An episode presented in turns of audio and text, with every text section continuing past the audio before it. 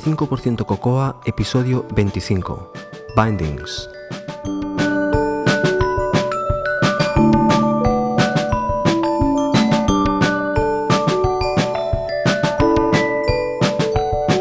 Y esta semana incluimos vídeo. Hola, soy José Antonio Lobato de Binary Tricks y podéis encontrar más cosas sobre mí en mi web personal josealobato.com y también me podéis seguir en Twitter como arroba josealobato. Esta semana empezaremos hablando de una aplicación llamada Let's Basket, que es una aplicación de nuestro amigo Pedro Santos. Es una aplicación para iPad y para iPhone.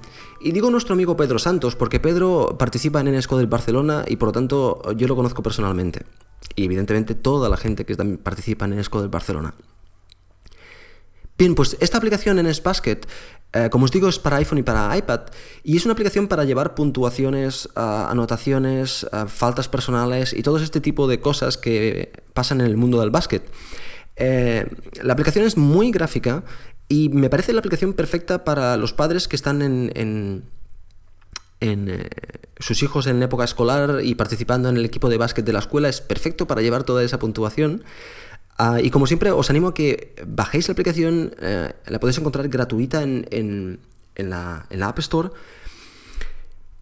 Y le digáis a Pedro eh, si os ha gustado, no os ha gustado, qué os ha gustado y qué os ha dejado de gustar para que vaya mejorando y así le ayudemos a mejorar su aplicación. Mucha suerte, Pedro, con, con la app. La segunda cosa que os quería comentar es el evento que pasará el próximo sábado 28 de mayo en Barcelona y es el segundo evento en Scoder Night Barcelona. En ese segundo evento, el equipo de Scoder Night lo que quiere hacer es una aplicación y en varias sesiones, esta va a ser la primera, desarrollar una aplicación completa, una aplicación grande, para que sirva también de eh, exponer el proceso y las diferentes partes de la aplicación. En esa sesión, que es desde las 9 de la mañana a las 2 de la tarde, es una sesión en la cual se va a hablar em, básicamente, exclusivamente de código, de desarrollo. O sea, es una sesión hardcore ah, de development. Simplemente en el, en el blog de NScoder Barcelona, que es nscoder-bcn.tumblr.com, podéis encontrar más detalle. Pero para haceros una introducción, vamos a tener un Hello World de iOS. Después vamos a hablar de cómo crear un web service para, para vuestra aplicación. También vamos a hablar de gestión de memoria, vamos a hablar de debugging y de memory leaks, mm, asociado evidentemente con la gestión de memoria, y de testing. Son secciones de 60 y 45 minutos y dos pausas de, 15 minutos. Por lo tanto, como veis, es toda la mañana directamente con Xcode y toda la mañana conectados a, y hablando con gente que hace lo mismo que vosotros, que es desarrollar para iOS en este caso. Pues nada, si lo encontráis interesante, ya sabéis, el sábado 28 de mayo. Aprovecho para deciros que, eh, os lo he dicho ya en otros podcasts, pero quiero volverlo a decir, deciros dos cosas. La primera es que tenéis NSCoder en un montón de ciudades, que si vais a, en Twitter nscoder underscore es, allí veréis el enlace a, todas ellas. creo que todavía faltaba la de Murcia, que se, ha se ha juntado hace poco, se ha incluido hace poco pero que posiblemente cerca de vuestra ciudad tenéis un Nscoder en el cual podéis participar semanal o quincenalmente eh, y conocer a otras personas que se dedican o tienen inquietudes al respecto de, estos temas. Es muy interesante y es muy, ah, muy bueno para la comunidad que eh, nos conozcamos todos y que haya una relación sana de respeto y de colaboración entre todos nosotros. Más cosas. Os quería comentar una idea que me ha pasado por la cabeza hace un par de semanas y que he pensado llevar a cabo, pero necesito vuestra, vuestra colaboración o necesito vuestro feedback. Bien, este podcast se llama 85% Cocoa y suele durar entre 35 minutos y, y una hora aproximadamente. Y yo había pensado de complementarlo con el 15% restante. O sea, el podcast lo llamaríamos el 15% restante. Con un pequeño podcast más a menudo, en lugar de ser semanal, podría ser ah, más a menudo, no digo que vaya a ser diario, pero un poquitín más a menudo, de unos 5 minutos. Es un podcast muy rápido, muy liviano, que se centra en un, en, un, en un punto en concreto, en un caso en concreto, en una solución en concreto, y comenta esa solución. El contenido del podcast ah, puede ser desde hablar de una funcionalidad de Xcode a, hablar de, un post que se ha hecho últimamente o de alguna pequeña aplicación que, hemos considerado interesante, cualquier cosa que creamos... Uh, interesante para la comunidad, pues me gustaría incluirlo en este pequeño comentario de 5 minutos. Yo he grabado, de hecho, los primeros 5 ah, episodios y los voy a ir emitiendo a partir de, esta semana con el nombre del 15% restante dentro del mismo feed de 85% de Cocoa. Lo que me gustaría es que me dijerais si lo creéis oportuno, si lo creéis ah, pesado, si os gusta, si no os gusta, si bueno, cualquier opinión que os merezca esta, este, este, esta iniciativa, a mí me servirá para, poder decidir si realmente vale la pena seguir adelante con la iniciativa o no. Yo lo voy a probar durante un par de semanas y vosotros mismos ah, me iréis diciendo qué opináis al respecto. Y bueno, ah, finalmente ya deciros que desde mi punto de vista este episodio 25, este episodio que os voy a ofrecer ahora, es un poquitín flojo en contenido y, para ello lo he intentado complementar con un vídeo que, em, bueno, que en este caso ah, viene perfecto para, para hablar de uno de los temas que vamos a hablar, que es de bindings. Como os digo, me parece que este podcast es un poquitín eh, flojillo en contenido a mi, a mi gusto, para mi gusto, pero ha sido debido a que esta semana no me he podido dedicar tanto tiempo como me, hubiera gustado dedicar debido a otros jaleos que han aparecido en mi vida. Entonces, Simplemente, eh, nada más, ya os informaré de dónde el vídeo lo voy a intentar colgar también hoy, al mismo tiempo que el, podcast. Pero bueno, mm, con que tengo que el vídeo no estoy tan acostumbrado y tengo que tratarlo un poquitín más, no sé si voy a colgarlo esta noche o voy a colgarlo mañana por la mañana. En cualquier caso, ah, lo tendréis ah, lo antes posible para que podáis verlo. Es un vídeo cortito, pero como ya os digo, yendo al grano del problema que os quiero ah, comentar. Pues nada más, un, saludo muy fuerte a todos y que, que lo disfrutéis. Hasta luego.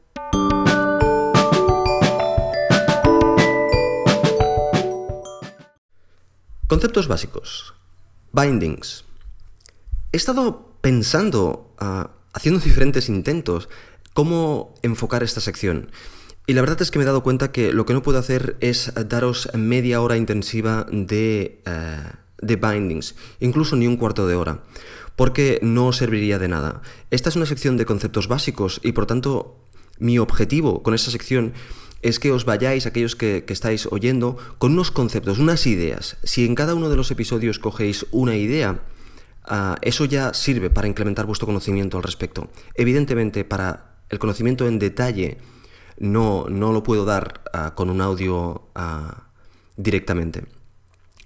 Entonces, eh, lo que vamos a hacer, o lo que he pensado hacer, es eh, vamos a introducir los bindings y después en episodios posteriores lo que vamos a hacer es hablar de, de, algunos detalles que hacen estos bindings una herramienta muy interesante.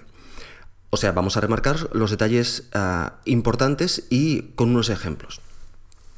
Este, esta sección además la he acompañado de, un pequeño vídeo en el cual creo que mm, lo que pretendo es que os quede el concepto este que os decía hace un momento, que os quede el concepto este y que el día que tengáis que utilizar bindings, eh, tengáis que ir a la documentación porque vais a tener que ir a la, documentación ineludiblemente, pero que ya entréis con otro pie en la documentación, no como algo completamente nuevo, sino con algo que ya sabéis para qué es, ahora solo me queda saber algún detalle fino que, eh, que, es lo que pasamos por alto en este, en este, en este podcast. Bueno, pues... Ah, Vamos al tema y vamos a hablar de, bindings y lo primero que quiero decir evidentemente es definiros a qué, son los bindings y la primera frase de la documentación dice clara y exactamente qué son los bindings desde mi punto de vista. Y es que es una tecnología que proporciona un medio para mantener eh, sincronizados los valores del modelo y de la vista sin tener que escribir código por en medio. Exactamente es eso. Vamos a pensar en el problema. El problema que tenemos es que tenemos unos datos ah, que tenemos ah, ubicados en la capa de, modelo. Ya sabéis que en, el model, ah, model, View Controller, en, en la capa de modelo tenemos siempre los datos. Bueno, pues estos datos resulta que pueden cambiar. Pueden cambiar por una fuente externa o pueden cambiar dentro de la misma aplicación en otro sitio. O sea que estos datos pueden cambiar. Por otro lado, tenemos la vista, en la cual estamos visualizando parte de estos datos. Bien, y aquí también puede cambiar, porque los puede cambiar el usuario. Ah, ¿Cómo mantenemos todo esto sincronizado? Ese es el problema. El problema es que si los datos pueden cambiar en diferentes sitios, ¿cómo mantenemos estos datos sincronizados? Pues nada, tenemos que ah, meternos manos a la obra y escribir el código en medio para mantener toda esta sincronización. Bueno, pues eso es exactamente lo que solucionan los bindings. ¿Cómo lo solucionan? Pues con los mecanismos que hemos hablado en los últimos episodios. Los mecanismos son los siguientes. Key Value Observing, para saber cuándo algo modificado. Y Key Value Coding, para modificar el, contrario, el counterpart, podemos decir. O sea, si nos, cambio, si nos cambia el, el modelo en, Si nos cambia el modelo, pues lo sabemos con Key Value Observing y ah, con Key Value Coding modificamos la vista. Y a la inversa. Evidentemente estoy hablando de nosotros, pero no lo vamos a hacer nosotros. Lo va a hacer directamente el framework, lo va a hacer directamente a Cocoa, lo va a hacer Cocoa por nosotros. De hecho, en la documentación de Cocoa, en, un documento que puedes encontrar en la documentación ah, de, que viene con Xcode, que se llama Cocoa Binding Topics, en esta documentación vas a ver una sección que se llama Bindings Bindings Message Flow y esto tiene dos secciones. Y estas dos secciones son exactamente lo que yo os he dicho, que es Changing the Value of the Model, cambiando los, los, los valores en el modelo, o cambiando los valores en la interfaz. Son las dos, las dos secciones. Y estas dos secciones tienen unos diagramas fantásticos. Por ejemplo, el primero tiene 17 pasos y el segundo pues debe tener algo similar. 23, bueno, en el cual explica exactamente cuál es el proceso que sigue internamente Cocoa para cambiar, para ser notificado y cambiar el, valor resultante. Tengo que decir que la documentación de bindings eh, en este caso, la documentación que miren con Cocoa, es excelente.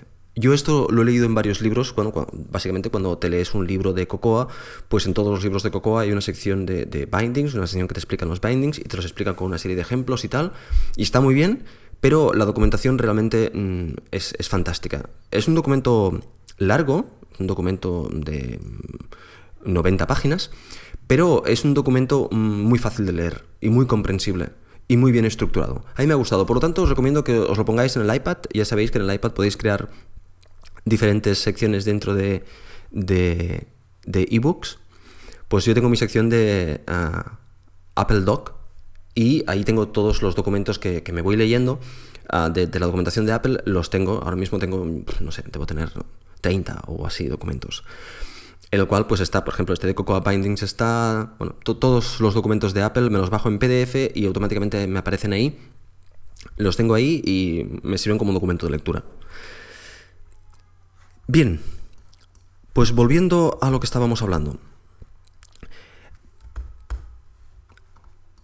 Dejadme que os ponga otro ejemplo.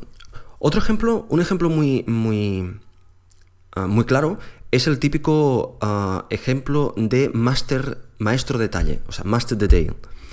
Este es el ejemplo en el cual tenemos una serie de cosas, que es la vista maestra, en la cual podemos seleccionar alguna, y después tenemos otra vista, que, que está asociada, por ejemplo, en una columna lateral, que es el detalle. Y cuando vamos seleccionando, por ejemplo, una imagen, en el detalle nos aparece pues el nombre de la imagen, el tamaño, bla, bla, bla, bla. Bien, pues ahora imaginaros que yo puedo cambiar el, el, nombre de la imagen en, cualquiera de los dos sitios. Lo cambio en, la vista de detalle y se me cambia en la vista de, maestro. O lo cambio en, la vista de maestro y se me cambia en la vista de detalle. En este caso, si os fijáis, estamos comunicando dos, ah, dos vistas. En verdad no, porque también estamos cambiando el nombre del archivo por detrás, seguramente, que eh, realmente es el, el, modelo en este caso. O sea, estamos comunicando tres partes. Es que podemos comunicar tantas partes como queramos, todas ellas utilizando bindings.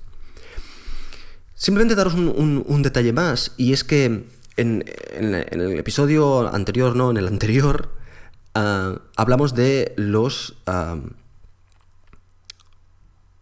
transformers. Bueno, pues básicamente es que cuando este enlace, cuando este enlace que queremos hacer no es un enlace directo, pues seguramente tenemos que crear un transformer. En la documentación encontraréis un ejemplo en el cual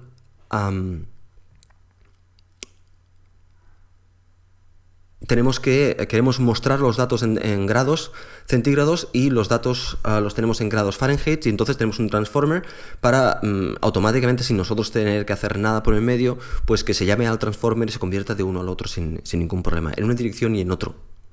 Que es el ejemplo de hecho que os di en, el, episodio pasado. Bueno, pues eso es todo lo que os quería comentar ah, hoy. El hecho de que os quedéis con la idea de qué es lo que hacen los bindings y que eh, veáis este pequeño vídeo, porque es un vídeo muy cortito en el cual montamos directamente con Xcode un pequeño ejemplo para que veáis cómo, los bindings funcionan. Y después lo que yo os iré proponiendo es, eh, vamos a ir, os voy a ir dando de tanto en tanto mm, más detalles de diferentes cosas de, de, bindings. Yo había pensado, por ejemplo, ah, cuando en la columna de la derecha de Xcode aparece la lista de los bindings. Hay, para cada uno de ellos hay unos cuantos detalles. Pues lo que voy a hacer, que de hecho también me va a servir de ejercicio para mí, porque hay, cosas de estas que no he utilizado nunca y por lo tanto me va a servir para recordarlo, eh, es explicaros qué es cada uno de, los campos que aparecen ahí. Porque al principio eh, da un poquitín de miedo, pero la verdad es que en la mayoría de los casos no son necesarios y ah, cuando son necesarios tampoco son ah, tan complejos. Por cierto, deciros que evidentemente los bindings los vamos a hacer en la mayoría de los casos en el NIP. nos vamos a basar en Interface Builder para, ir haciendo todos, ah, todos los enlaces.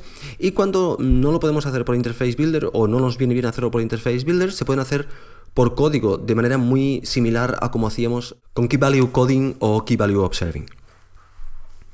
O sea, por código o en Interface Builder, pero siempre que podemos trabajar con Interface Builder, pues seguramente es, mejor. Por lo tanto, os hablaba de estos campos eh, de aquí de la derecha, en la cual vamos a tener estos, estos, ah, estos detalles de, configuración de, de los bindings.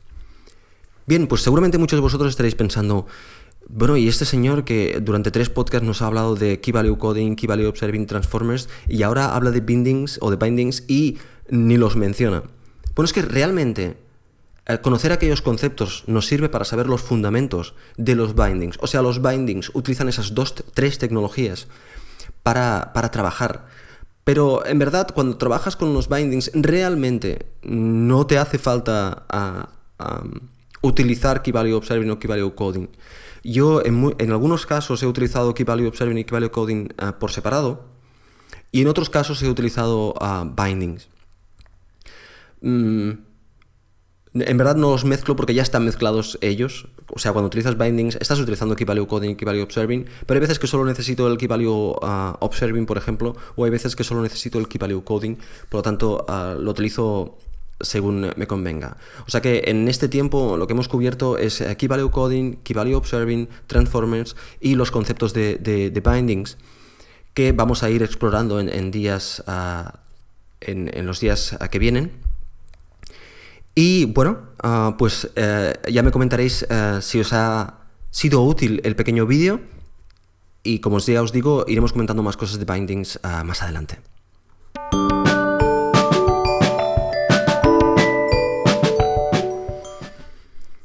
El programador de élite.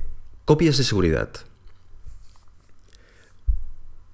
Bueno, alejándonos un poquitín de lo que habíamos hecho ah, hasta ahora en los episodios anteriores, hoy vamos a hablar ah, un poquitín más, de una forma más ligera, de una forma más ah, tranquila, de un tema muy muy importante para mí, pero que, bueno, ya os digo, no es tan trascendental, podríamos decir, en nuestro trabajo diario como, como otros temas que hemos comentado aquí.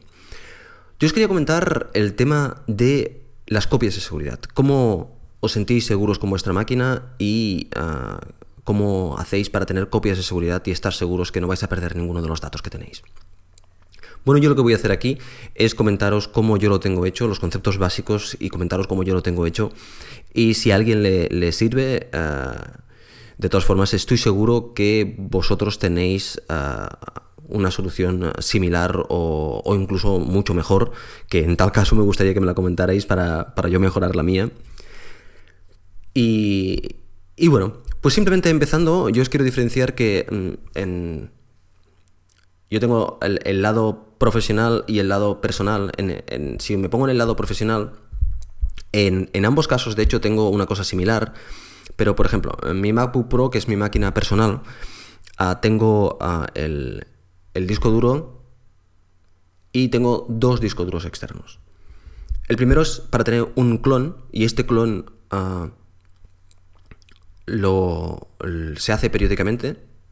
De hecho, se hace hay veces que lo tengo ah, automático cada noche y hay veces que lo tengo ah, manual y lo hago yo ah, cuando creo conveniente, pero muy a menudo de hecho. O cada noche o cada dos noches e incluso lo he tenido a veces cada viernes por la noche. Cada, una vez a la semana un clon del disco duro, automático. Esto lo hago con Super Duper. ¿De acuerdo? Esto es un disco básicamente que está mm, perdido, en el sentido de que yo no le saco ningún provecho a ese disco, solo está una copia de seguridad, un clon de mi disco duro interno, ah, no hay más. Y después tengo otro disco duro, y este disco duro está siempre conectado a, mi máquina, de hecho el otro también está conectado siempre. Y es donde tengo la copia de seguridad de Time Machine. ¿Vale? Ese disco tiene el doble de capacidad que mi disco duro interno, y ah, tiene más del doble. Y es donde se hace Time Machine. O sea, básicamente utilizando a Firewire 800 en Daisy Chain tengo dos discos duros. Esos discos duros están siempre conectados, son dos discos LaCie y ah, uno sirve para hacer el clon y otro sirve para hacer ah, la, copia de seguridad de Time Machine. Muy bien. Por ella tengo, eh, estoy seguro, si mi disco duro interno ah, se rompe o cualquier cosa, pues tengo estas dos copias que siempre puedo o arrancar por Firewire directamente con el disco clon y por lo tanto seguir trabajando instantáneamente, que eso es un punto muy importante para mí. O ah, si pierdo un archivo de, de, audio, si pierdo un archivo de texto o cualquier cosa, pues siempre puedo ir a Time Machine y ah, recuperarlo. De hecho, Time Machine, el disco duro de Time Machine lo tengo desde hace ya pues eh, mm, año y pico. Creo que lo tengo desde que salió a Time Machine. Y solo lo he utilizado tres veces. Pero las tres veces ha hecho su trabajo correctamente. Me ha recuperado un archivo que había perdido, que había borrado varios meses atrás. La última vez fue antes de ayer. Y de hecho por esto viene este audio, porque pensé, pensé en compartir esto con vosotros porque lo considero interesante. Hace tres días ah, estuve con, Iván Leider, que hicimos una grabación en Barcelona, y yo grabé el audio. Y sin darme cuenta, ah, la grabación la hicimos ah, hace un mes y pico atrás, yo borré ese audio y no me di más cuenta. Lo borré, un día que hice limpieza, lo borré, y hace tres días, como os digo, hablé con Iván y digo, vale, mm, cogeré el audio y cuando vine a buscarlo, evidentemente este audio no estaba. Abrí Time Machine, comencé a buscar hacia atrás, busqué el día que hicimos la grabación y efectivamente ya estaba. Lo recuperé, era un WAP de un par de gigas, lo recuperé, son dos WAPs de hecho. Y fantástico, ya puedo seguir trabajando. O sea, básicamente ah, era una cosa que no podría volver a reproducir, que no podría volver a, grabar, por lo tanto ya me ha apagado Time Machine por, el, por eso y el disco duro eh, está haciendo lo que, lo que tiene que hacer. O sea, si os dais cuenta, yo tengo mi máquina como elemento de trabajo, pero tengo dos discos duros, ah, podríamos decir muertos de risa, porque no hacen nada, nada más que copias de seguridad. Bueno, es una inversión que eh, en mi caso, yo creo que aunque lo tengas que utilizar, en el caso del clon, una vez es, suficiente por, las horas que ganas. Y en el caso de Time Machine, pues múltiples veces lo puedes utilizar y siempre vas recuperando la, la inversión. Pero es más, Después tengo otro disco duro. Tengo un disco duro externo. Externo digo fuera de casa. Ese disco duro, de hecho, está, ah, lo tengo fuera de casa, lo tiene un, familiar mío y una vez al mes me lo trae. Yo hago en este disco duro un clon de todas las máquinas, de los dos Macs que tengo, porque os estoy hablando de la máquina profesional, que es el MacBook Pro, pero después os hablaré mm, ligeramente de la máquina personal, que es ah, el, el iMac. Bueno, pues ah, este familiar mío me trae ese disco duro, yo los conecto, también por Firewire, hago el clon de las dos máquinas y esta persona se lo vuelve a llevar. Esta es mi copia externa. ¿Y para qué me sirve esa copia? Bueno, pues es simple. Si entran algún día en casa y me roban a, la máquina y me roban los discos duros, pues eh, yo lo único que tengo que hacer es ir a comprar otro, otro MacBook y volcar a tal como lo tengo y tengo exactamente mi misma máquina funcionando otra vez exactamente como lo tenía funcionando. Bueno, pues mm, ese, disco es un disco de un par de teras, creo. Ah, es una inversión que hice de, no sé si fueron 200 euros en su día o algo así, o un poquitín más. Y bueno, pues esa inversión me sirve para, para cubrirme las espaldas en ese caso. O sea, en verdad tengo tres copias de seguridad. Tengo la copia de seguridad de Time Machine, tengo la copia de seguridad clon de SuperDuper y después tengo la copia de seguridad externa. Eso es desde el punto de vista profesional. Pero desde el punto de vista personal es más importante si cabe. ¿Por qué? Porque en el iMac es donde guardo eh, todas las fotos y todos los vídeos de, de Julia y Pau, de mis niños. Entonces, evidentemente, eso es material sensible, o sea, eso no se puede perder en ninguno de los casos tendríamos problemas familiares si perdiéramos eso. Bien, pues muy fácil. Lo que voy a hacer es exactamente el mismo, el mismo mecanismo. Y es tener mis dos discos duros con mis copias de seguridad y este, esta máquina también está hecha un clon en el disco duro externo. O sea, si os paráis a pensar, yo tengo un total de cinco discos duros exclusivamente para hacer copias de seguridad y seguramente me hubiera salido más a cuenta el comprarme un Drobo o una herramienta de estas eh, más potente, pero con que esto lo he ido comprando paulatinamente, pues bueno, algún día supongo que cambiaré a otra estrategia ah, mejor. Pero por ahora, de hecho, tengo que decir que esta es muy simple y funciona muy bien. El Time Machine funciona siempre, me tengo que preocupar de hacer las copias clones locales y las copias clones externas una vez al mes y las locales pues eh, con una periodicidad concreta depende de, la, época del año, de las ganas que lo, que, lo coja, pero o a veces ya te digo ah, de forma automática incluso, que lo he tenido configurado mm, varias veces de forma automática y ha funcionado muy bien. Pues bueno, simplemente lo que pretendo con comentaros esto es haceros reflexionar al hecho este de tener una, una copia de seguridad. De hecho, cuando os planteáis comprar una nueva máquina, cuando os planteáis comprar un nuevo equipo, no solo tenéis que pensar en el nuevo equipo, sino ya si tenéis en sitio, si tenéis ya preparado el sistema de, copias ah, de seguridad para esa máquina. O sea, si os falta algún disco duro, pues comprarlo o añadir un disco duro a vuestro Drop o la herramienta que utilicéis para, para hacer backups para cubrir también esa máquina. Yo creo que teniendo en cuenta que nuestros Macs, nuestros equipos los utilizamos para crear, en él creamos un documento, a eso no se puede perder. Por cierto, aprovecho para comentar una cosa, y es que el objetivo de, estos, de estas copias de seguridad no es tener copias de seguridad de, de mi música, que mi música siempre me la puedo, me la puedo volver a, comprar o la puedo volver a ripear de los discos duros. No es hacer copias de seguridad de, de los DVDs que tengo ripeados de, Julia, por ejemplo. Los, los DVDs que, que tiene Julia, pues evidentemente están dentro del iMac. Ese no es el objetivo. El objetivo es tener copia del tiempo que tú, que, tú que tú inviertes en configurar tu máquina a tu gusto y el tiempo que tú inviertes, inviertes en crear documentos. Eso es lo importante que no se pierda. Los documentos que tú creas, las fotos, ah, tus fotos, tus, ah, tus textos, tus ah, diseños, todo esto es lo que no se debe perder. Eso es lo importante. Lo importante no es aquellas cosas que puedes conseguir por otros medios, sino aquellas cosas que nunca más puedes recuperar si eh, lo pierdes. Y yo creo que no nos podemos permitir perder cosas y no lo debemos permitir porque teniendo en cuenta las tecnologías que hoy día tan fantásticas para, hacerlo. Dicho Time Machine, los discos duros están muy bien de precio y uh, Super Duper o cualquier otro clon, ah, herramienta para hacer clones de seguridad. Bueno, pues espero que alguien le haya hecho reflexionar y si alguien no tiene copia de seguridad, pues eh, lleva siendo hora. Me vais a permitir que os hable un poquitín de nuestro patrocinador Macworld España. Yo os quería comentar un par de artículos que me han resultado interesantes en, la revista y creo que también os puede resultar interesante a vosotros. El primero es un artículo que nos habla del iPad en el trabajo. Yo creo que esto es una discusión que, que hay en muchos sitios de trabajo y que hay eh, que, habla mucha gente al respecto, pero evidentemente Macul nos hace un detalle y nos hace una, exposición bastante interesante de cuándo y por qué, si sí o si no, esta herramienta sirve para trabajar. Ah, os aconsejo que, le echéis un ojo. Vale la pena mm, ver la exposición que, que nos dan de este tema no quiero decir polémico, porque para mí no es polémico. Las herramientas se utilizan cuando son útiles y cuando no son útiles, pues no se utilizan, pero diferentes personas pueden verlo de diferente forma. Y el segundo artículo que os quería comentar es un artículo que a mí personalmente, mm, ah, no sé, me frustra un poco.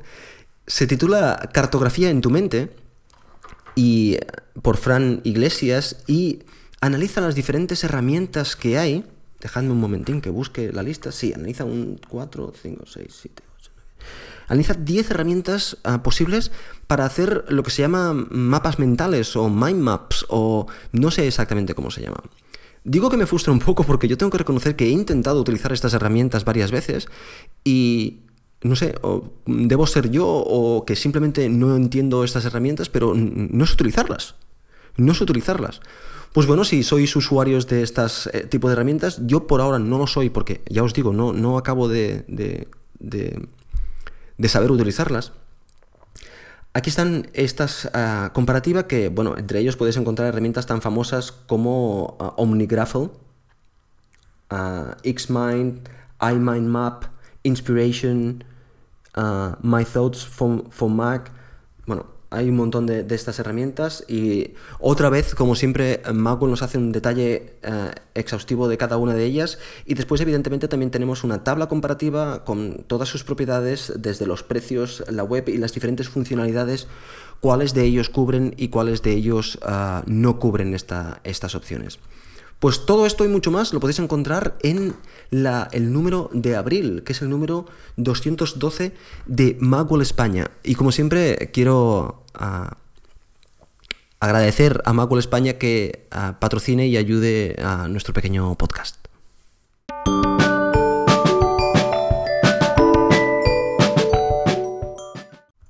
En el comentario de hoy os quería recomendar, bueno, recomendar o comentar hardware, cosa que no hacemos aquí normalmente, pero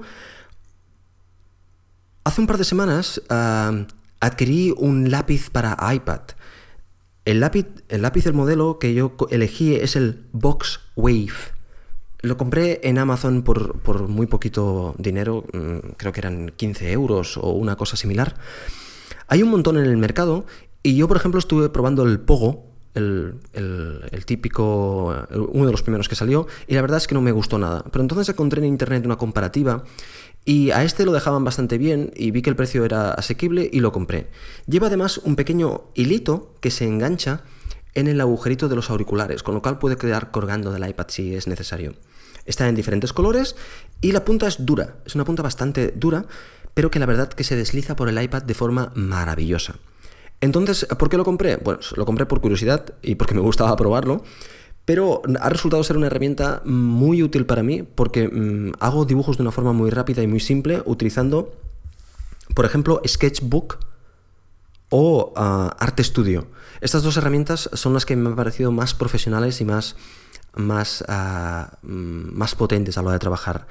Sketchbook para dibujo un poquitín más técnico y Art Studio para un poquitín más artístico. Son dos herramientas ah, fantásticas. Para iPad estoy hablando. Y después el otro lado que tiene el lápiz es eh, el lápiz es los niños. Si tenéis niños en casa, pues con el lápiz y el iPad se lo van a pasar pipa. Y para ello os recomiendo Drawing Pad. Es una aplicación fantástica en, la cual pues, eh, los niños pueden elegir el lápiz que quieren, se ven los lápices, no los colores, sino los lápices y los rotuladores y, las, y los diferentes tipos de, utensilios que utilizan, pero una vez acaban se lo pueden enviar por email a sus amigos y, o a sus padres y, tal. Es, bastante interesante y yo creo que es un complemento por el precio que tiene fantástico para, para el iPad. Y además yo pensaba que funcionaba más mal y la verdad es que funcionan muy pero que muy bien. Pues nada, ahí dejo mi comentario al respecto de los... Ah, de los, ah, de los lápices para, iPad. Y seguramente algunos estaréis pensando, ¿y cómo es que este señor habla hoy de los, de los lápices para iPad? Pues muy fácil, es que el jueves estuvimos en Enesco del Barcelona y de hecho estuvimos hablando y, bueno, había interés por el tema y por eso yo aporto aquí al podcast mi opinión al respecto o mi comentario al respecto y, nada más. Espero que si lo probáis que, que me digáis qué os parece. Bien, pues eso ha sido todo por hoy. Y como siempre, ya sabéis, podéis contactarme en 85%cocoa.gmail.com y espero que ah, hayáis disfrutado de este episodio un poquitín más corto de lo común, pero bueno, acompañado de un vídeo que siempre da un poquitín de, de valor añadido. Un saludo muy fuerte a todos y a todas y ya sabéis, a seguir corriendo. start this with another year once again.